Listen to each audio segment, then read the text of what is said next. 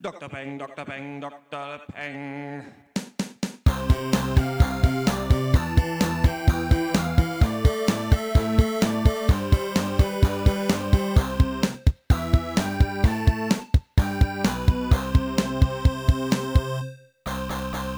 Hallo und herzlich willkommen zum 27. Pencast von drpeng.de Pop und Geist. Heute reden wir über das übersinnliche Beziehungsdrama The One I Love, die irische Dramödie Am Sonntag bist du tot und unseren Film des Monats Oktober. Mein Name ist Dr. Schwarzbier und wie immer rede ich mit Dr. Becks, Hallo, Prost. Dr. Snaps Hallo.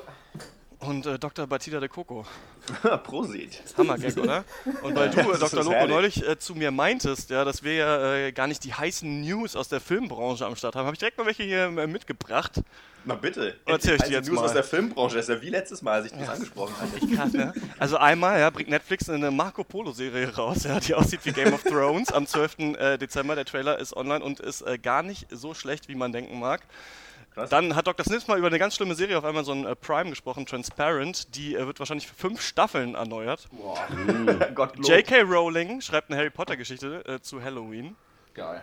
Und der Trailer zum neuen Avengers-Film ist draußen, Age of Ultron. Habt ihr den gesehen? Habe ich gesehen, ja. Nee, ich habe nur, ich hab nur die Ankündigung gesehen. Wie ist er denn? Ist, der Trailer ist äh, solide, aber ähm, ich habe da echt Vertrauen halt in, in Joss Whedon. Aber die äh, eigentliche krasse, krassere News, die echt ein bisschen, äh, weiß ich nicht, zu, zu viel des Guten ist, ist, dass sowohl ähm, Warner Brothers als auch Marvel Comics gesagt haben, welche Filme sie bis 2020, glaube ich, rausbringen werden.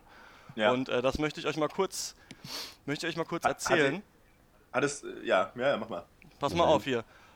Warner Brothers bringt äh, 2016 Batman vs. Superman Dawn of Justice, äh, 2000, äh, danach äh, im gleichen Jahr Suicide Squad, auch Superheldenfilm, 2017 Wonder Woman, 2017 auch Justice League Part 1, 2018 The Flash, 2018 auch Aquaman, 2019 Shazam und Justice League Part 2, 2020 Cyborg und natürlich endlich auch mal wieder Green Lantern Oh ja. 2020. Was, hofft man, dass die, dass die Leute den ersten Teil bis dahin vergessen haben, oder was? Genau, Schade. hofft man. Und Marvel ja, bringt äh, 2016 ähm, Captain America Civil War raus. Ähm, Doctor Strange, Guardians of the Galaxy 2 2017, 2017 auch Thor Ragnarok und Black Das Panther. Captain Marvel, Inhumans und dann 2018 und 19 The Avengers Infinity War Part 1 und 2. Boah. Das Gute ist, und wenn man dann einen Teil rausgebracht hat mit Infinity War, muss man auch, dann muss man auch nicht mehr erklären, dass das Franchise kein Ende haben wird, sondern War is ongoing. So. Nee, aber schon äh, finde ich, find ich richtig heftig, dass die, äh, dass die quasi so lange planen und eben auch äh, davon ausgehen, dass diese Superheldenfilme so lange äh, tragen werden. Ja, es wird schon sellen. Das ist eine ordentliche Breitseite, aber ich glaube auch, dass, das, dass es dann den or- ordentlich Kohle machen würde. Ja. Ich finde es dann krass, dass das so Tor, der ist ja im nächsten Teil erst in drei Jahren rauskommt. Also nicht, dass der zweite jetzt ein Renner war und beim ersten bin ich auch noch biased, aber habe ich mir trotzdem schon dreimal angeguckt. Keine Ahnung. Äh, naja, egal. Genau, Naja, man sieht auf jeden Fall. Comic-Verfilmungen werden da irgendwie, äh, werden da den Markt wahrscheinlich beherrschen. Auf IndieWire haben die auch äh, Kritiker gefragt, so was sie davon halten und eigentlich alle sagen, okay, wir haben zu viele, aber immerhin meinen die, kann man in letzter Zeit mit dem neuen Captain America und sowas eben sehen, dass sich da, dass sie was anderes ausprobieren, aber sie nicht immer den gleichen Film wiederholen und schon, schon, schon ein bisschen andere Story machen. Ich finde es auf jeden Fall alles viel zu viel.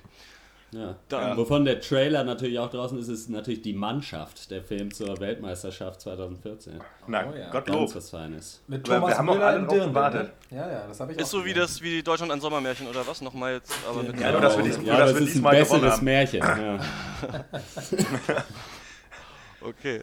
Fast Dann, wie ein Märchen äh, sein Leben. Gehen wir fast wie ein Märchen, gehen wir von, von den ganzen Superhelden ähm, Munch rüber zu The One I Love. Das ist ein Sci-Fi äh, Comedy-Beziehungsdrama. Es klingt erstmal komisch, sieht aus wie Bürgertumskino. Äh, der Film feiert im Januar auf dem Sundance Film Festival Premiere und den kann man jetzt auf iTunes äh, kaufen und sich anschauen. Bei uns in Deutschland wird der wahrscheinlich nicht in die Kinos kommen. Ähm, worum geht's? Es geht äh, um die Geschichte von Ethan und Sophie. Und ähm, Ethan kennen wir vielleicht aus der Comedy-Serie The League. Der wird von Mark Duplass gespielt. Und äh, Sophies Darstellerin heißt Elizabeth Moss und ist vor allem aus Mad Men bekannt. Das sind zwei Serien, von denen ich jeweils die erste Folge gesehen habe und die dann für immer in den eisigen Kerker der Belanglosigkeit eingesperrt habe. Ähm, aber ihr seid ja, glaube ich, Fans. Ich glaube, Dr. Loco guckt, äh, hat Mad Men geguckt und ihr beide Jawohl. äh, habt euch The League angeschaut. Ja, The League ist sau gut, aber nur bis zur, ich glaube, vierten Staffel. Dann wird es so richtig, richtig, richtig, richtig, richtig scheiße. Kann ich so Ethan und äh, Sophie haben Eheprobleme. Ethan hat was äh, Schlimmes, Unverzeihliches getan in der Vergangenheit, was wir erst später im Film erfahren sollen. Und Sophie kann ihm eigentlich nicht vergeben. Und die versuchen in der Paartherapie ihrer Beziehung wieder auf die Sprünge zu helfen. Und nachdem der Therapeut alles ihm Mögliche getan hat, bietet er denen an, dass sie ein Wochenende in einem Ferienhaus verbringen sollen, was sie dann auch tun. Und das Anwesen, das sieht nicht nur im Projekt schön aus, sondern ist äh, wirklich ein Traum. Sonnendurchflutete Zimmer, Orangenbäume, ein Pool, herrlich. Doch dann passiert das Unglaubliche. Und äh, was da passiert, wird im Trailer nicht verraten. Wir haben damals den Trailer in der Trailershow ja gemacht und waren eigentlich alle ziemlich angetan, weil man nur äh, aufbrausende klassische Musik hört und denkt, irgendwas hier stimmt überhaupt nicht, aber man weiß eigentlich nicht, was es ist. Aber ich werde trotzdem mal so die Prämisse des Films erklären, aber dann natürlich nicht die ganzen Twists, die noch folgen mögen, damit man sich ein bisschen ein Bild machen kann und damit wir überhaupt darüber ähm, Erklär mal den Twist jetzt. Erklär mal. Ethan und Sophie finden heraus, dass sie, wenn sie einzeln das Gartenhäuschen des Anwesens äh, betreten, auf eine Art ja, Klon ihres Partners treffen, der die bessere, coolere Version dieser Person darstellt. Irgendwie so ein bisschen die Person, die man sich damals verliebt hat. Und als ihnen das bewusst wird und äh, der erste Schock verflogen ist, beschließen die dem Phänomen auf den Grund zu gehen. Und das machen wir dann mit denen im Film. So viel erstmal zur äh, Rahmenhandlung von The One I Love. Was habt ihr zum Film zu sagen? Ich fand ihn wirklich cool, muss ich sagen. Ähm, also er hat mich wirklich durchgehend unterhalten und ich glaube, der Hauptgrund, warum ich den Film wirklich so genossen habe, ist, dass sich das Pärchen Ethan und Sophie von Anfang an einfach nicht dumm anstellt. Also das Ganze nicht komplizierter macht, als es ist, sondern sie gehen halt wirklich angemessen und ehrlich mit dieser zugegebenermaßen ziemlich komischen Situation um. Also sie, sie, sie finden raus, da sind andere Versionen von uns, der, der, dann gehen sie der Sache gemeinsam auf den Grund und halten sich immer auf demselben Wissensstand, zumindest am Anfang des Films. Und man hätte das halt auch wirklich zu so einer billigen Verwechslungscomedy irgendwie ausschlachten können, dieses Setting. Und äh, dann so, ach, bist du jetzt der Richtige oder der Falsche? Haha, ich weiß es auch nicht. Und irgendwie und, äh, einen schlechten Gag nach dem nächsten bringen können. Das hat der Film aber nicht gemacht, sondern äh, besinnt sich stattdessen auf eine ziemliche Grundintelligenz in seiner Story. Und das äh, kann, muss ich ihm wirklich zugutehalten. Deswegen fand ich den Film echt, echt gut. Das fand ich auch super. Da gibt es dieses äh, Wort oder dieses Trope, das heißt Genre Blindness. Und ähm, das heißt quasi, dass Charaktere in einem Horrorfilm oder einem Zombiefilm, die wissen nicht, was Zombies sind. Aber jeder in der Welt weiß, was Zombies sind. Also wenn jetzt, wenn es Zombies gäbe, würden wir alle sagen, ah, guck mal, Zombies kennen wir aus Filmen. Mal gucken, ob die auch so funktionieren. Und das fand ich an dem Film auch super angenehm, dass quasi, dass es nicht so ist, dass nur der Zuschauer weiß, was da los ist und es wird erst irgendwie ewig später aufgeklärt. Sondern nee, nach 15 Minuten treffen die auf dieses Problem. Ethan dachte, das ist ja wie aus einem Science-Fiction-Film. Krass. Und dann überlegen die halt, was sie mit dieser Situation machen. Und das fand ich auch ziemlich angenehm, muss ich sagen. Ja. Ich muss vor allen Dingen sagen, dass ich ja immer äh, ganz vorne mit dabei bin, Filme dafür und Serien vor allen Dingen auch dafür zu kritisieren, dass sie nicht keine neuen Ideen haben und im Grunde genommen nur alte Sachen nochmal wieder neu verpacken und aufkochen. Ja, der Deswegen, Toilettentrick. Genau. Aber gerade deswegen muss ich hier sehr positiv mich dafür aussprechen, dass das halt wirklich, muss ich sagen, das habe ich so noch nicht gesehen. Und äh, das haben sie auch ganz gut gemacht und da bin ich äh, schon allein deswegen Fan von dem Film. Äh, Absolut. Ja, Also das hat mir jeden gut Fall- gefallen. Ja, ambitioniertes Werk, ähm, hat mir auch gut gefallen und äh, auch äh, fand ich auch die Darstellung des Pärchens von äh, durch Mark Duplass und Elizabeth Moss halt großartig. Also es war halt irgendwie schön mit anzugucken und äh, ja, dadurch war man einfach wunderbar gefesselt. Also man Ja. war einfach drin, hat sich, hat sich organisch angefühlt, das Ganze. Ja, und Was auch ich so von gern einem, mochte. Ja. also was ich noch sagen wollte, von einem schauspielerischen Aspekt her, ich meine, es ist ja nicht zu viel verraten, wenn man verrät, dass sie jeweils auch immer die andere Version von sich Ja. spielen. Und das haben sie auch sehr gut gemacht, weil man doch sehr eindeutig erkennt, wer wer ist, aufgrund von halt gewissen Charaktereigenschaften und so. Und das ist äh, gut und differenziert gemacht.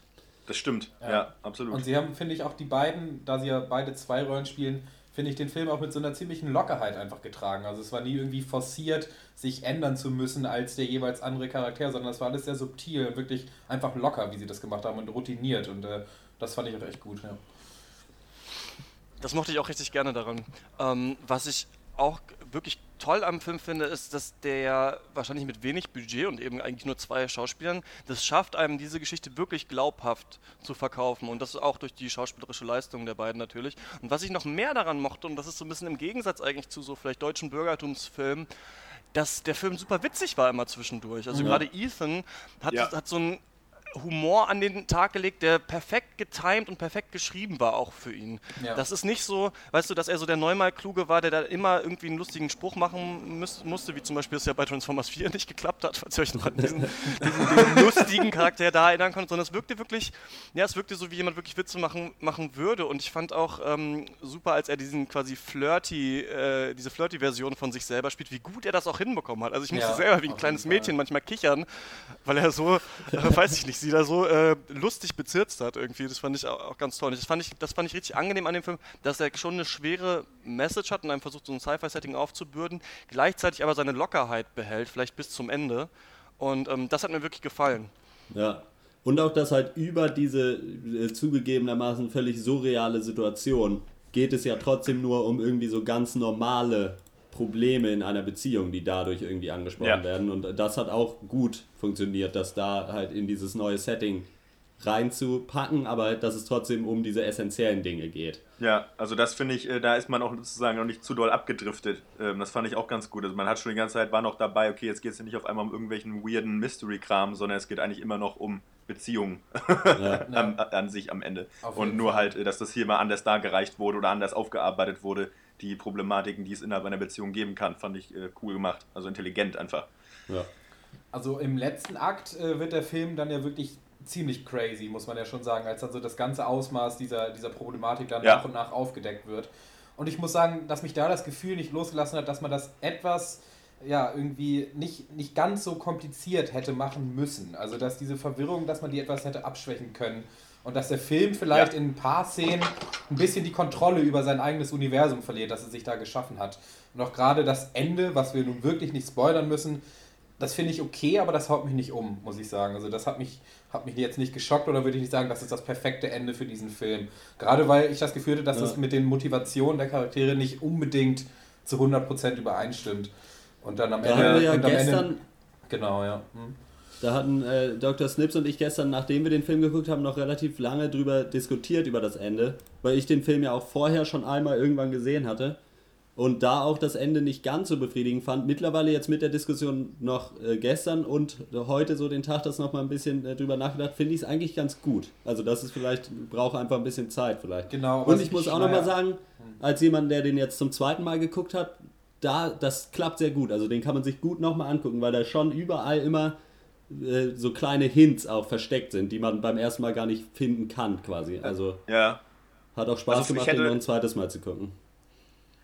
was ich dem Kritikpunkt von meiner Seite der einzige, oder vielleicht zwei Kritikpunkte habe ich. Der eine ist, dass halt, ähm, was wir halt nicht spoilern wollen, aber jetzt quasi im letzten Drittel des Films, da wird, äh, da macht der Film, finde ich, den Fehler, dass er äh, ein Fass aufmacht, das im Prinzip, eigentlich muss man da jetzt reingucken und wissen, was das, was das jetzt soll. So, und das kann ich jetzt natürlich nicht spoilern. Und, ähm, und das finde ich, kann man nicht machen. Also, weil dann, dann, dann hat man eigentlich die Pflicht, da irgendwie mehr zu liefern, als der Film es dann tut, irgendwie. Das ist dann, was man finde, zweite wirklich als Zuschauer dann einfach so. Und der zweite Kritikpunkt ist ähm, so ein bisschen die Repetitivität der äh, einzelnen Szenen. So dieses Jahr, äh, ich stehe hier draußen im Garten, dann geht der eine rein, dann kommt der andere raus, dann geht der andere wieder rein. Das fand ich äh, dann irgendwann ein bisschen, äh, das kann man auch komisch finden, also komisch im Sinne von witzig, aber äh, Ja. irgendwie war das manchmal, äh, äh, dann irgendwann dachte ich mir so, okay Leute, jetzt aber mal weiter irgendwie. Also Das stimmt, Ich aber ich ja finde, auch, aber äh, immer wenn er ein bisschen ein- abflaut, dann, äh, dann bringt er ein neues Element ins Spiel. Also ich meine, man kann schon sagen, das ist ein bisschen gleichförmig, aber ich würd, das, das Pacing leidet nicht unbedingt da, darunter, finde ich, weil er dann immer Nein, doch noch es ist auch kein- es Neues ist auch- bringt. Also ich verstehe den Kritikpunkt, Es ist auch aber wirklich ich, kein- ja, genau. Hm? Ich finde das auch genauso, wie du sagst, also dass ähm, du jetzt Dr. Snips, dass quasi, sobald man denkt, okay, das ist jetzt ein bisschen ausgelutscht, dann kommt eine neue Ebene oder dann passiert was Neues mit diesen äh, Doppelgängern, was einen wieder an die Story bindet und einen wieder festhält. Aber ich habe ein großes Problem mit dem Film und ähm, da bin ich scheinbar nicht alleine, wenn man sich verschiedene Rezensionen äh, ansieht. Und das ist, dass, dass ich finde, dass er nicht schafft, das richtige Statement zu machen, ob dieses Treffen mit den beiden Doppelgängern und diese ganze Welt quasi eine Metapher ist und äh, sich so im magischen Realismus bewegt oder nicht. Und ich finde, er am Ende bringt er das nicht genau auf den Punkt, was er sagen will und äh, baut Ja. eine Ebene ein, die es für mich überhaupt nicht gebraucht hätte. Also man hätte im letzten Drittel passiert was und ich finde, es war völlig unnötig für den Film. Das hätte das hätte hätte man nicht haben müssen und hätte den Film trotzdem gut zu Ende bringen können. Deswegen, das ist so ein bisschen so ein Schnitzer. Sonst würde ich den echt so uneingeschränkt empfehlen und fände den auch, weiß nicht, wahrscheinlich äh, würde den als einen der besten Filme betiteln, die ich dieses Jahr gesehen habe. Aber das hat mich echt gestört am Ende. Genau. Ich glaube, das ist aber auch ich glaube, genau, dass der, äh, dass der nur Film besser formu- auf den, auf den Twist hingearbeitet hat am Ende, äh, den er halt machen wollte. Also, dass er quasi ein Hollywood-Ende, nenne ich das mal, irgendwie vermeiden wollte. Und dass vielleicht ähm, dann dadurch die eigentliche Story ein bisschen darunter dann leiden musste, vielleicht. Oder sowas in der Richtung. Aber das ist im Prinzip auch so, äh, Dr. Schwarz Kritikpunkt ist auch so, das ist auch das, was ich meinte. Tatsächlich nur noch mal ein bisschen eloquenter formuliert. Also, äh, ja. Ja. Also von mir gibt es aber auf jeden Fall eine Empfehlung. Äh, einfach, ja, weil es halt einfach ein Film ist, den es so noch nicht gegeben hat und da wird mutig an eine gute Idee rangegangen und das halt einfach gemacht und dann kann ich sowas, also kleinere Schnitzer auch ohne Probleme verzeihen, auf jeden Fall. Und würde den auf jeden Fall empfehlen. Von mir gibt's, äh, ja, machen wir 8 von 10. Äh, mutig finde ich auch auf jeden Fall. Also Ja. gleichzeitig innovativ und auch trotzdem durchgehend unterhaltsam. Schwächelt hier und da etwas, aber ich finde am Ende bleibt man eigentlich trotzdem mit ziemlich viel Positivem dann zurück, nachdem man den Film gesehen hat. Äh, von mir gibt es 7,5 von 10. Äh, ich bin auch mit, äh, ja, mit 8 dabei. Also, ähm, und auch, aber auch eine, eine klare äh, Anschauempfehlung. Und ja, Genau, 8 ist, äh, ist auch genau die Punktzahl, die ich ähm, vergeben würde. Bei mir ist das immer so, dass bei, bei, bei 7 ist es schon echt ein guter Film, aber 8 ist es irgendwie schon was richtig Besonderes, wo ich sage, so, ey, das habe ich auf jeden Fall auf der Liste, so, das kann man Leuten mal empfehlen, da muss man mal drüber reden, so, da möchte man sich gerne mit Leuten auch drüber austauschen. Ich fand es eigentlich schon richtig geil und ich finde auch, dass es so perfekt weiß, von, der, von der Kameraführung, von den Bildern, von der schauspielerischen Leistung, davon, wie sie überhaupt geschafft haben, einem so ein beklopptes Konzept so angenehm mit Witz nahe zu bringen und trotzdem die Schwere äh, dieser Ja. ganzen Problematik aufzuzeigen. Ich finde das wirklich toll. Nur für mich hat das am Ende das ein bisschen kaputt gemacht. Also sonst wäre das echt, weiß ich nicht, wahrscheinlich 9,9,5. Ähm, gut, dann äh, kommen wir äh, zum nächsten Film und das ist äh, ein irischer Film. Der heißt auf Englisch Calvary und auf Deutsch ist er jetzt ins Kino gekommen unter dem Namen Am Sonntag bist du tot. Worum geht's denn da? Äh, Calvary, ja, ich nenne ihn ab jetzt einfach immer nur noch Calvary dem Film. Äh, der erzählt die Geschichte von, äh, von Father James, einem äh, katholischen Priester in einem kleinen irischen Dorf. Äh, der Film beginnt damit, dass Father James im Beichtstuhl sitzt und ihm sein äh, dem Zuschauer Unbekanntes gegenüber erzählt, dass er als Kind jahrelang von einem katholischen Priester sexuell missbraucht wurde. Allerdings bittet dieser, dieses Gegenüber nicht, nicht um Hilfe, weder um Hilfe noch irgendwie um moralischen Beistand. Stattdessen konstatiert er einfach, dass er als Rache für seinen Missbrauch Father James umbringen wird. Und zwar in genau einer Woche am nächsten Sonntag, damit äh, Father James noch Zeit hat, seine Angelegenheiten in Ordnung zu bringen. Und äh, nach dieser schockierenden Eröffnung des Films leben wir dann eben Tag für Tag die ja, vermeintlich letzte Woche im Leben von Father James mit. Und in dieser Zeit äh, interagiert er dann mit, mit einer Fülle an Charakteren, angefangen mit seiner Tochter über seinen Priesterkollegen bis hin zu einer wirklich einer Vielzahl an Dorfbewohnern aus diesem kleinen irischen Dorf, die ihn irgendwie alle auf, auf verschiedene Art und Weise mit problematischen Situationen konfrontieren. Und äh, ich würde sagen, der, der rote Faden, worum es sich in den meisten dieser, dieser Episoden dann dreht, äh, so zumindest lose um, um Thematiken wie Sterben, Tod, Sünde, Vergebung und auch die Rolle der katholischen Kirche äh, in Irland. Und äh, so tauchen wir dann immer tiefer in das, in das Leben und auch das Denken von Father James ein, während sich der Film dann langsam aber sicher dem unausweichlichen Konflikt am nächsten Sonntag nähert. Soweit zu Calvary. Ich muss gleich mal was sagen, und zwar zum Namen. Und zwar habe ich jetzt kurz vorm Cast nochmal nachgeguckt, äh, oder bin durch Zufall eher drauf gestoßen, und zwar ist Calvary der Name, also es heißt auf Deutsch, müsste der Film Golgotha heißen. Ja. Und weil das ist, der, das ist dieser Hügel äh, äh, knapp in der Nähe von Jerusalem, wo angeblich Jesus gekreuzigt wurde. Ja, und das genau. macht so viel Sinn, dieser Name. Ja, Und das macht wahnsinnig viel Sinn, ne? Welche hohle Kackbirne diesen Film am Sonntag bist du tot genannt hast auf Deutsch, Ja. äh, weiß ich nicht. Der ge- gehört, Ich glaub- dem sollte sein Job Ich entzogen glaube, da werden. wollte man so ein bisschen Echt? auf diese skandinavische Krimi-Literatur-Schiene irgendwie. Das Ja, schien ja, oder ich glaube eher auf diese, auf diese Black, äh, vielleicht äh, Comedy ist es ja nicht Ja. wirklich, aber so bis auf dieses irische äh, hin Nee, aber vielleicht. einfach, weil ich den Namen Calvary, also ich wusste gar nicht, was das bedeutet. Ich dachte, Nee, ich ja ich dachte nicht. halt, das soll der Ort da sein oder so, keine Ahnung. Aber der Name macht so viel Sinn. Und vor allem ist ja Jesus für die Sünden der Menschen gestorben. Und Eben, war halt eben auch anderer- unschuldig, quasi so wie der äh, Priester eben auch. Also das wird ihm ja am Anfang gesagt, so du bist ein guter Priester, aber gerade deswegen. Ja. Äh, Na, ich kann mir halt vorstellen, dass aber auch nicht jeder, der sich den Film anguckt, halt auf diese Parallele kommen würde, möglicherweise.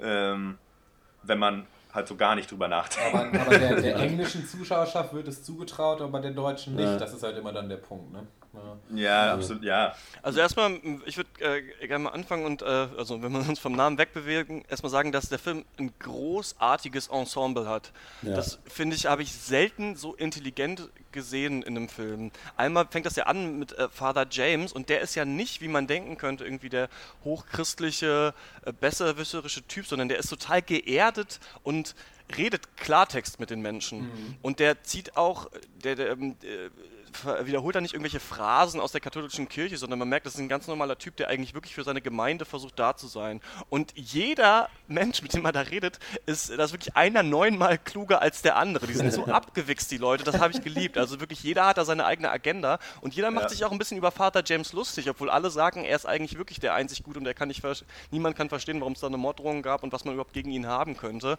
obwohl sich letzten Endes ja niemand wirklich auf ihn beruft, was da wahrscheinlich am Ende auch der Aussage des Films irgendwie zukommt. Das fand ich, das fand ich super und ähm, außer vielleicht, da sind äh, Dylan Moran und ähm, der Schauspieler von Peter Baelish aus äh, Game of Thrones, die kennt man beide, den einen eben aus, aus Black Books, den anderen aus Game of Thrones. Ich fand, dass die ein bisschen zu doll in Charakteren waren, die ich schon gekannt habe. Die haben mich ein bisschen rausgerissen. Ja, ich äh, fand es halt witzig, dass einfach Lord Baelish einfach genau Lord Baelish war. Also der hat den gleichen Duktus. Ich habe mich ein bisschen gefragt, ob das irgendwie witzig sein sollte oder ob der halt nicht anders kann. Also da fand ich stellenweise ein bisschen, habe ich mich hab ich Fragezeichen meinem Kopf gehabt. Aber gut, bitte, Entschuldigung. Ja, aber da muss ich auch sagen, so di- dieses, ich bin Fan von so Filmen, die es schaffen, so, so eine Dorfgemeinde authentisch darzustellen. Also vergleichen würde ich das vielleicht ein bisschen mit hier Die Jagd mit Mats Mikkelsen, wo Ja. halt auch so eine Mini-Dorfgemeinde halt gezeigt wird und ich meine, jeder, der auch schon mal in so einem Dorf irgendwie gewohnt hat oder da zu Besuch war und die Leute ein bisschen kennengelernt hat, so der weiß halt, dass es ja es ist relativ nah an der Realität, sodass halt auch solche Gestalten halt rumrennen und sich Ja. auch so verhalten. Das finde ich cool. Haben sie richtig gut getroffen halt, ja. Also mit den Charakteren und halt entsprechend auch dem Cast dazu. Ja, ich fand's, ich fand's äh, toll, wie es der Film geschafft hat, wie so mit so einem eigentlich auch schwierigen Thema wie Religion und, und Priesterschaft äh, umzugehen. Und das schafft er halt irgendwie mit so einer gewissen, also der Film ist schon schwer und auch wirklich auch, der ist schon auch irgendwie düster und traurig Total. Und ein bisschen deprimierend, aber trotzdem hat der Film eine gewisse Leichtigkeit. Also das ist nicht so, dass man da, der hat nicht so eine, so eine ekelhafte Bettschwere wie jetzt vielleicht so manch einer, wie äh, Dr. Schwarz nennt, deutscher Bürgertumsfilm, wo, wo man die ganze Zeit so die Keule im Nacken spürt. So, das ist jetzt gerade wirklich ein ganz harter Stoff übrigens. ähm, das hat der Film super hingekriegt, fand ich. Ja, also ich würde auch auf jeden Fall in allem äh, Dr. Schwarz zustimmen, was er gesagt hat. Großartiger Film, unglaublich intelligent geschriebene Charaktere und Dialoge. Und die haben mich wirklich, also ein bisschen klischeemäßig, wirklich zum Lachen und zum Nachdenken gebracht die ganze Zeit. Und, und Father James ist eben das Herzstück dieses Films. Der Film ist Father James, würde ich sagen. Ja. Und das ist Ja. wirklich der, der stärkste und einer der stärksten und sympathischsten Protagonisten seit wirklich seit langer Zeit, finde ich. Und was den Film dann wirklich noch abhebt von der Masse und ihn richtig gut macht, ist, wie differenziert er mit diesem Charakter umgeht, wie er wirklich von allen Seiten ständig bombardiert wird mit Personen und mit Situationen, die halt ihn immer wieder testen oder so, sa- sagen wir mal, seine Ansichten Ja. in Frage stellen. Und wie er aber immer wirklich äh, seine, ja, seine Integrität halt behält, Father James, den ganzen Film über und keinen Millimeter von seinen Ansichten abweist. Äh, äh, oh Gott, was wollte ich sagen? Abweicht, Abweicht. genau. Und, und dass er dabei aber, wie du auch schon gesagt hast, nie als so ein, als so ein Prediger rüberkommt. Dass dir der Film nie irgendwie eine Meinung aufdrücken will oder irgendwelche abgeflachten Phrasen um die Ohren haut. Und das alleine macht den Film wirklich so gut, muss ich sagen. Also Ja. ich bin schwer beeindruckt auf jeden Fall. Ja. Nee. Was ich auch noch sagen ja. wollte, ist, es ist fast traurig, dass man das erwähnen muss. Aber äh, dass auch die weiblichen Charaktere in dem Film tatsächliche Menschen sind und als solche dargestellt werden, die selber Ideen und Meinungen haben und sich Ja. unterhalten können, wie normale Menschen, wie normale Frauen auch. So, das es ist mir halt aufgefallen und ich dachte mir so, es ist eigentlich, ja, es ist schade, dass einem sowas auffällt, weil es halt genug Filme gibt, in denen das halt nicht so ist. Mein Problem nur ein bisschen, wenn wir von dieser äh, tollen Cast sprechen, ist, dass ich bis zum Ende des Films irgendwann nicht mehr ganz wusste, was hier eigentlich los ist. Und ähm, natürlich weiß ich, worauf es äh, zuläuft. Und das finde ich auch gut. Also der Film hat eine Rahmenhandlung. Und das ist natürlich immer toll, weil man weiß schon am Anfang, fuck, einer will ihn umbringen. Wer kann es denn jetzt sein? Er sagt ja, er, er wüsste, wer es ist. Aber wir wissen es eben nicht. Und wir lernen eben langsam so dieses ganze Dorf kennen, fragen uns immer, okay, könnte der sein, könnte der sein. Es wird wahrscheinlich ein Mann sein, es sei denn, sie hat irgendein äh, Sprachdevice, was die Stimme Darth- verstellt. Aber das... Äh, ein Star Wars Darth Vader Genau. Voicebox. aber irgendwann dachte ich mir so, dass so ein bisschen dieses Setting und die Vielfalt der Charaktere so zum leicht zum Gimmick verkommt. Vielleicht bin ich da allein auf weiter Flur, aber ich habe ganz am Ende dann, wenn wir wissen, okay, es war jetzt er oder sie, äh, dann dachte ich mir irgendwann, ja, okay, okay, aber ich habe es vielleicht auch nicht geblickt. Vielleicht habe ich nicht geblickt, was die letztendliche Message war, oder es war eben doch jetzt keine da und das ist gerade das, das Tolle. Mich hat der Film ein bisschen verloren, muss ich sagen, gegen Ende. Ich glaube eher, dass die, die Rahmenhandlung eher das Gimmick ist, als alles, was dazwischen passiert. Wenn, wenn wir mal ehrlich sind, hätte es die nicht unbedingt gebraucht und sie beeinflusst Ja. auch nicht unbedingt, was da in den 90 Minuten dazwischen passiert. Und vielleicht bist du da in die Falle getappt, die, dich, dir mehr Sorgen darum zu machen, wie jetzt diese Story aufgelöst wird. Und zu sagen, ja, wer könnte es sein? So ein bisschen im Whodunit, äh, Murder-Style, wer, die, wer bringt ihn um? Ich glaube, darum ging es gar nicht. Oder das wurde auch nie, da wurden auch nie irgendwelche Hints gedroppt, wer jetzt derjenige Ja. sein könnte. Das war ja kein, das war irgendwie kein, kein Detektivfilm. Also ich glaube eher, dass, dass die Story das Unwichtige ist oder die Rahmenhandlung und halt das, was dazwischen passiert, eigentlich den Film ausmacht. Ja. Ja, na, ich denke einfach, das ist ein ganz großer Punkt, äh, eben, ja, wie du gerade gesagt hast, es geht um das, was dazwischen passiert. Und ich denke, da geht es ganz groß, groß um die Frage, äh, äh, inwieweit, also wird im Prinzip die Bedeutung, denke ich, eines Hirtens innerhalb einer, einer, einer, einer Gemeinschaft von Menschen, äh, sei es jetzt ein Ja. Priester oder was auch immer, äh, diskutiert. Ja, Ähm, und äh, das ist eine Frage, mit die könnten wir jetzt diskutieren, oder das ist, glaube ich, eine Frage, die der Film aus, äh, aufwerfen möchte. Und äh, das macht er auch ganz hervorragend. und die bräuchten Und- ja auch alle jemanden. Das merkst du ja, Ja, eben, bei eben jedem genau, das ist der Punkt. Leute, dass Ja, die jemanden genau. Also eigentlich bestes- brauchen, der sich ihrer annimmt. Bestes Beispiel ist, ja- oder ich meine, alle sind super Beispiele, ne? aber angefangen von diesem Jungen, der meint, er irgendwie genau, er geht halt in die Army, weil es irgendwie äh, in seinem, mit den Mädels nicht klappt, so ungefähr. Und äh, ich meine, da gibt es ja noch, wie gesagt, zig andere Beispiele bei diesen ganzen Dorf äh, Hornochsen.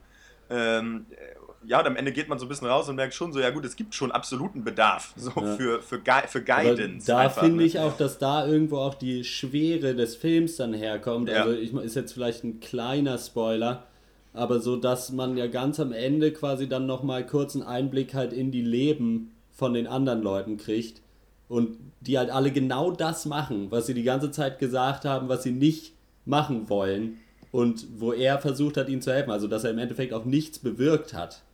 Genau. So. Also im Endeffekt hat er wirklich wenig realen Einfluss genommen, obwohl er eigentlich den ganzen Film nichts anderes macht. Und ich denke, das, das bestärkt aber den, den Film eigentlich in seiner Message noch eher. Auf jeden Fall, ja. Ja, absolut. Und, äh, Und ich- fand und es wird gut. ja- Und es wurde natürlich noch gut gezeigt durch diesen anderen Priester, der da auch noch vor Ort ist, äh, wie, Ja.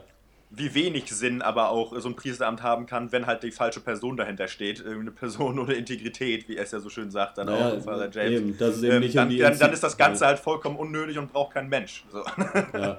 ähm, da geht es um den Mensch dahinter, ähm, mal wieder. Ja, ja, aber Ja. auf jeden Fall, das ist auch total gut gemacht. Das ist eben, ich meine, es ist nun mal ein Film, der äh, ja eben nicht, ja, um Religion geht, aber nicht in erster Linie unbedingt.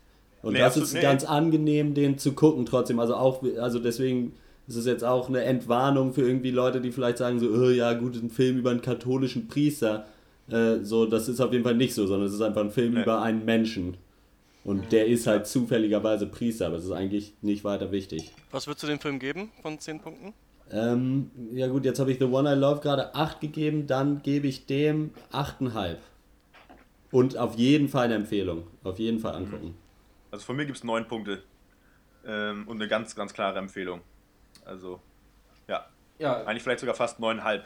Und ich wüsste nicht, was man da, was, was für mich hätte besser sein können eigentlich. Also weil er hat eigentlich alles geschafft, was er wollte. Für mich. Also ja. Jo, dann äh, mache ich mal die 10 von 10 Punkte Premiere im Pencast. Oh. Ich gebe dem Film 10 von 10. Ich, ähm, das Einzige, was ich mir überlegt hätte als Kritikpunkt, ist, dass ein, ein paar Charaktere etwas flach sind. Aber diese flachen Charaktere dienen entweder nur als Kontrast zu anderen Charakteren. Der, der angesprochene zweite Priester dient eigentlich nur, um Father James nochmal in einem besseren Licht darzustellen oder in einem anderen Licht, finde ich. Und, oder halt eine wirklich gute komedische Rolle trotzdem noch einnehmen, trotz ihrer Flachheit. Also ich äh, kann dem, an dem Film keinen Fehler entdecken. Es ist einer der besten Filme, die ich seit langem gesehen habe. Ich gebe ihm 10 von 10. Ja, nach eurem äh, Geschwafel erhöhe ich von 7,5 auf 8. Ähm, super Film. Und äh, mir hat auch gefallen, äh, dass der Soundtrack und die Landschaftsaufnahmen dann doch ziemlich pathetisch waren. Ich fand, das hat das ganz Ja. gut gebrochen, eigentlich, dieses Real-World-Setting. Mal äh, eine Abwechslung von Rosamunde Pilcher, die das ja sonst gut drauf hat. Also ja, mal ein, eine andere Geschichte aus Irland. Dann ähm, kommen wir zum Film des Monats endlich mal wieder. Wir hatten ja eine lange Pause, haben Oh lange ja. keinen Film des Monats mehr gehabt und jetzt haben wir direkt Yay. fünf, über die wir ab abstimmen können. Und ähm, das funktioniert äh, wie folgt, dass äh, wir Punkte vergeben.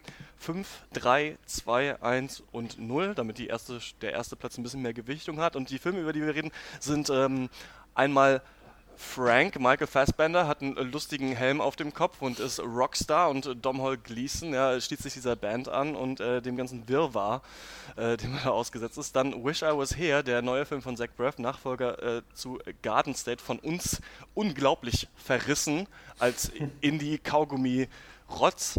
The Rover. Kaugummiland äh, war, glaube ich, das Genau, Wort. wir leben nicht in Kaugummiland, war das Zitat von Dr. Loco. Ja. The Rover, postapokalyptischer Film, der in Australien spielt. Äh, Guy Pearce und Robert Pattinson jagen dem Auto von Guy Pearce hinterher und es ist wirklich die düsterste Dystopie, äh, die man sich ähm, vorstellen kann. Dann eben The One I Love, heute den äh, übersinnlichen Liebesfilm und äh, Calvary. Was ähm, sind eure Punkte, die ihr vergebt?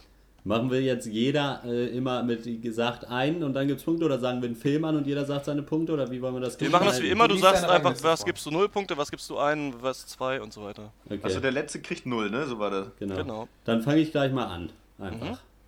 Mhm. Äh, null Punkte gibt es von mir natürlich für Wish I Was Here. Grottiges Kino, äh, lohnt sich nicht, das anzugucken. Ist mit null Punkten noch gut weggekommen. Äh, dann, wir hatten ja vorhin schon ein bisschen davon, dass ihr euch mit den anderen vier so schwer tut. Das ist bei mir erst mit den ersten drei so, weil ich noch, doch ziemlich, gerade im Kontrast zu den anderen Filmen, äh, Frank doch als Schwächstes da ansehe. Deswegen, Frank von mir nur einen Punkt, hat mir nicht so viel gegeben. Dann wird es allerdings schwieriger.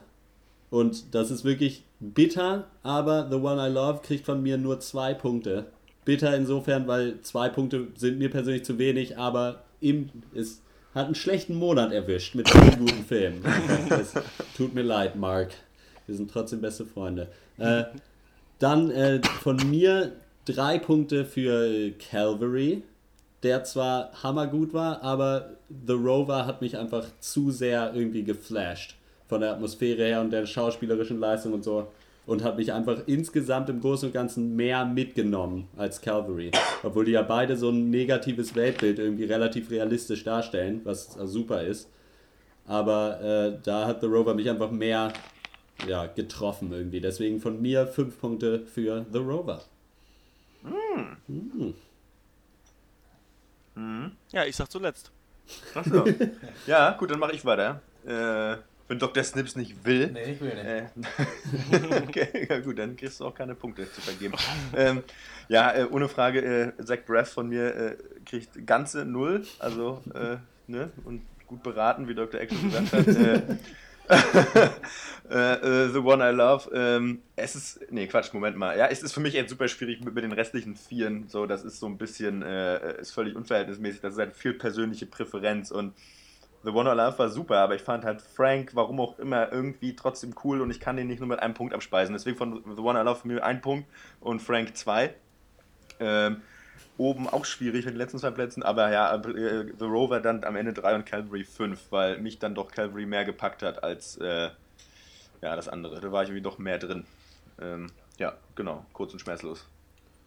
Jo, äh, von mir null Punkte für Calvary, fand ich richtig scheiße. nee, natürlich auf dem letzten Platz Wish I Was Here müssen wir keine Worte drüber verlieren. Ähm, Platz 4 Frank ähm, finde ich jetzt im Gegensatz zu den anderen Filmen noch eine, eine, Stufe schlechter oder ein bisschen verwirrter als die anderen Filme. Hat mir nicht ganz so zugesagt. Äh, The One I Love kriegt zwei Punkte, ist damit auf Platz 3. Äh, aber eigentlich auch nur, weil wirklich The Rover und, und Calvary einfach so herausragend gut ja. waren, beide. Ähm, bei mir gibt es ja jetzt nicht mehr überraschend äh, drei für The Rover und fünf für Calvary. So. So, dann, äh, und der Großmeister, Dr. Schwarzbier. Ja. Fast ein Hammergag, oder? Ich rechne schon mal zusammen, aber ich sage jetzt meine Punkte. Ähm, für mich, äh, von mir gibt es natürlich äh, für Wisher Was Here auch null Punkte. Damit hat er komplett null äh, auch, auch abgestaubt. Nimm das, Zach. Ähm, ja, ja, auf dem vorletzten Platz ist, ist, bei mir auch Frank. Weiß Gott, kein schlechter Film, aber ähm, für mich war das auch zwischen The One I Love, Calvary und The Rover das Rennen. Bei mir hat da The Rover am schlechtesten abgeschlossen. Der bekommt ähm, zwei Punkte, weil ich mich da Aber das ist auch natürlich schwierig bei diesem Film. Da kann ich mich natürlich auch nicht mehr so viel erinnern, weil halt nicht so viel passiert einfach im Film. Aber während ich den geguckt habe, war ich natürlich gefesselt. Ähm, dann ist bei mir auf dem zweiten Platz äh, Calvary, Superfilm, und ich fand äh, The One I Love tatsächlich am stärksten in äh, Oh. diesem Monat. Superfilm hat mich echt überzeugt. Und äh, damit ist es auch raus. Ähm, The Wish I Was Here ist auf dem letzten Platz bei uns, danach äh, mit 0 Punkten. Danach kommt Frank mit 5 Punkten. Dann The One I Love mit 10. Dann The Rover mit 13. Und dann Calvary mit 16 Punkten. Und somit ist Calvary unser Film des Monats im Pencast. Ja, herrlich. Kann Eine Frage lesen. möchte ich euch kurz allen noch stellen. Domhnall Gleeson, Hauptrolle aus Frank, hat auch in Calvary mitgespielt. Habt ihr ihn erkannt? Ja, Okay. Ich nämlich Hab nicht. ich. Und Nur ich fand übrigens- einem Hinweis. da fand ich super, dass er wirklich ganz, ganz anders spielt. Das hätten sich mal Peter Baelish und äh, Dylan Moran auch überlegen können, fand ich. Ähm, Ja. da, den hat man echt, also nur weil du gesagt hast, man erkennt den erst nicht, dachte ich so, ah krass ist es. Und das ist ja auch der Sohn vom Hauptdarsteller, von Ja. Brandon Gleeson, ne? Richtig, ja. Auch ganz Und interessant. Das haben sie zu Hause gedreht, die Szene. Wahrscheinlich. War sich zu Hause im Gefängnis. Ja. So, äh, dann kommen wir weiter zur Abschlussrunde. Was habt ihr euch reingezogen diese Woche? Was hat euch popkulturell bewegt? Dr. Egg. Ja, was hat mich popkulturell bewegt? Ich muss sagen, äh, ich wünschte, mich hätte das, was ich diese Woche gemacht habe, popkulturell bewegt. Ich habe aber hauptsächlich die beiden Filme geguckt und ansonsten Uni-Bullshit gemacht und äh, ich habe deswegen leider nichts, zu, nichts beizutragen. Es tut mir Oh. so leid. Ja, bei mir war es auch dünne diese Woche mit Popkultur außerhalb des Pancast. Ich habe allerdings äh, zusammen auch mit Dr. Egg, das hätte er also auch erwähnen können, die zweite Folge noch von Sonic Highways, der Foo Fighters Doku, geguckt. Ah, ja, stimmt, Okay. und cool. äh, fühle mich da bestätigt in äh, meiner Meinung aus dem Pancast, dass es wirklich eine ansehnliche Doku ist. Und die zweite Folge war noch mal besser als die erste. Ähm, Ja. Und es ist wirklich eine, eine richtig interessante Sache. Und ich meine, das ist halt, es liefert halt Einblicke in, in Kreise, von denen du sonst nichts erfahren würdest. Und das genau soll eine Doku machen. Und äh, das kann man sich wirklich richtig gut angucken. Cool. Da hätte ich nämlich auch überlegt, ob ich da auch noch mal, noch mal die zweite Folge gebe. Aber ist ja gut, das nochmal, äh, da nochmal den Anreiz jetzt zu haben Ja. durch deine Empfehlung. Kann ich auch beipflichten. Ja, nein, das ist nicht so wichtig, was du sagst. Achso. Egal, eigentlich. Das ist mir wirklich echt richtig egal. Also, Na gut. äh, äh, meine, äh, mein popkulturelles äh, Highlight ist, es gibt einen YouTube-Kanal, der nennt sich Pensados Plays. Und äh, da äh, gibt es aber die zwei Typen, äh, ich den Namen ich vergessen, aber der eine heißt mit Nachnamen Pensado. Und ähm, das sind einfach so zwei absolute Audio Engineering Gearheads und die interviewen einfach irgendwelche super bekannten äh, halt Leute aus Tonstudien oder keine Ahnung, zum Beispiel halt den, den Audio Engineer, mit dem Rick Rubin immer zusammenarbeitet, zum Beispiel, also halt auch irgendwelche krassen Leute. Ja. Und das ist halt, wenn man sich so ein bisschen mit der Materie auseinandersetzt, halt irgendwie super geil, weil das sind einfach beides zwei irgendwie so dicke Typen, die sitzen halt einfach in so einem schwarzen Raum irgendwie am Tisch und dann halt mit irgendeinem Gast, und dann sind, hocken da halt zu dritt und quatschen anderthalb Stunden irgendwelchen Gear Talk, aber halt super sympathisch, super unprätentiös und ähm, das ist halt einfach ich glaube, das kann man, das ist so ein bisschen wie Bob Ross nur für Audio Engineering. So ein bisschen. Ja, okay. Und, ähm, äh, also wenn man, ich, ich glaube, es ist vielleicht nicht so lustig, wenn man so gar keinen Plan hat, aber äh, so, ja, es ist einfach, es ist herrlich, ich freue mich da, über diese Empfehlung, die ich da bekommen habe vom Kumpel. Ja, sowas ist Und, doch auch äh, einfach immer herrlich zum so nebenbei gucken, einfach, oder? Ja, ja, eben. Also wie, Und, wie äh, Snooker an einem Katersonntag. Ist, äh, Ja, so ungefähr. Das, äh, das, äh, ja, es kommt auch noch ein bisschen was bei rum tatsächlich. Es ist halt einmal, hast du so ein paar sympathische Typen, die einfach so ein bisschen abnörden über irgendwelchen Technikscheiß und äh, auf der anderen Seite dann halt, ähm, ja, naja, genau. Keine andere Seite. Ist halt cool. Ist lustig. Ja. Macht Spaß, sich anzugucken. Fertig. Ich habe mir äh, viel Kram angeguckt ähm, diese Woche im Gegensatz zu Dr. Egg. Und äh, ich weiß aber gar nicht, ob das alles äh, mich groß bewegt hat. Einmal habe ich den Herkules-Film gesehen mit äh, Dwayne The Rock Johnson und da fand ich ganz interessant, dass im Gegensatz zum Trailer, der uns quasi verspricht, dass wir die zwölf Arbeiten des Herkules in diesem Film sehen, werden die ja. in den ersten drei Minuten abgehandelt und dann geht es quasi darum, dass ähm, äh, Herkules unterwegs ist mit so einer äh, Bande Banditen und ähm, die versuchen quasi an dieser Sage Söldner, ja. zu, zu schreiben und zu werkeln, dass eben Herkules der Sohn von Zeus ist. Aber man weiß eben gar nicht, ist er das wirklich? Und äh, dadurch wird quasi so ein bisschen griechische Mythologie und wie es hätte sein können, ähm, veräppelt. Und das äh, ist ein ganz netter Ansatz für so einen Multimillionen-Dollar-Actionfilm. dass man quasi sagt, wir erzählen das jetzt nicht eins zu eins, wir erzählen aber auch nicht eine komplett andere Geschichte, sondern wir versuchen so ein bisschen diese griechische Herkules-Sage äh, ja, so ein bisschen zu erörtern, zu gucken, wie hätte es real sein können. Dann wird es natürlich aber trotzdem ein stumpfer Actionfilm am Ende. Aber das hat mich ein bisschen überrascht und fand ich ganz lustig. Ähm, dann habe ich zwei Serien gesehen, die ich beide mit euch aber im Pencast besprechen möchte äh, in den nächsten Ausgaben. Einmal How to Get Away with Murder. Ist eine Serie über ähm, Jurastudenten in äh, Amerika, die so eine äh, taffe Dozentin haben. Und da geht es quasi darum, dass sie lernen sollen, wie man jemanden verteidigt, der eine Straftat äh, begangen hat. Egal, ob der die begangen hat oder nicht. Und das ist nicht total deep und es macht nicht äh, unseren Lieblingsserien Konkurrenz, aber es ist echt eine echt gute Popcorn-Serie, an die man ganz gut gefesselt wird durch intelligente Charaktere und irgendwie, ja, ein ganz cooles Setting. Also die macht auf jeden Fall Spaß. Die andere Serie ist The Affair. Ist eine Serie, die quasi in mehreren Folgen einfach eine Affäre zwischen einem Familienvater und einer Frau, die äh, ihr Kind verloren hat und ähm, schildert. Und das ist auch eigentlich ziemlich interessant, weil quasi aus beiden Sichtweisen, also sowohl von dem Vater als auch von ihr, die, äh, das Treffen von denen geschildert wird und die sich natürlich unterschiedlich an diese Situation erinnern. Und ähm, das ist ganz intelligent gemacht, aber dazu vielleicht auch demnächst mal im Pencast. Und das letzte ist, ich weiß nicht, ob ihr das kennt, The Legend of Korra. Das ist eine Spin-off-Serie zu, kennt ihr diese Serie Avatar von Nickelodeon? Das ist quasi wie so eine Anime-Serie, die aber in Amerika produziert wurde. Ähm, Gab es einen ganz schlechten Film von M. Night äh, Shyamalan. Äh, The Last Airbender. The Last Airbender, genau, weil der Avatar äh, das Trademark quasi vergeben war an James Cameron. Und diese neue Spin-off-Serie ist so ein bisschen wie bei ähm, Dragon Ball äh, Z in, im Vergleich mit Dragon Ball oder dieser Naruto hat auch so eine Spin-off-Serie, Shippuden, glaube ich, wo die älter sind, ist auch da so ein bisschen so, es spielt quasi lange nach der Handlung des, der, der ursprünglichen Serie und ist ein bisschen erwachsener und es ist echt gut animiert und man kann das gut nebenbei gucken, fällt aber ein bisschen zu doll in halt die Tropes, die man schon kennt. Also es könnte noch ein bisschen erwachsener sein, ist aber relativ dark auch an manchen Stellen für so eine Kinderserie. Also kann man sich auf jeden Fall angucken.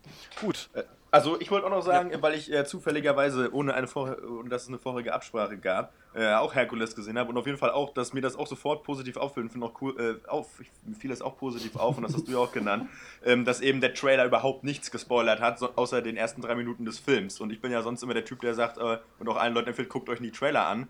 Und ich fand es schön, dass da jemand, mein, meine Stimme wurde erhört in Hollywood. Der Brief Ähm, ist das fand ich cool ne? und an ja.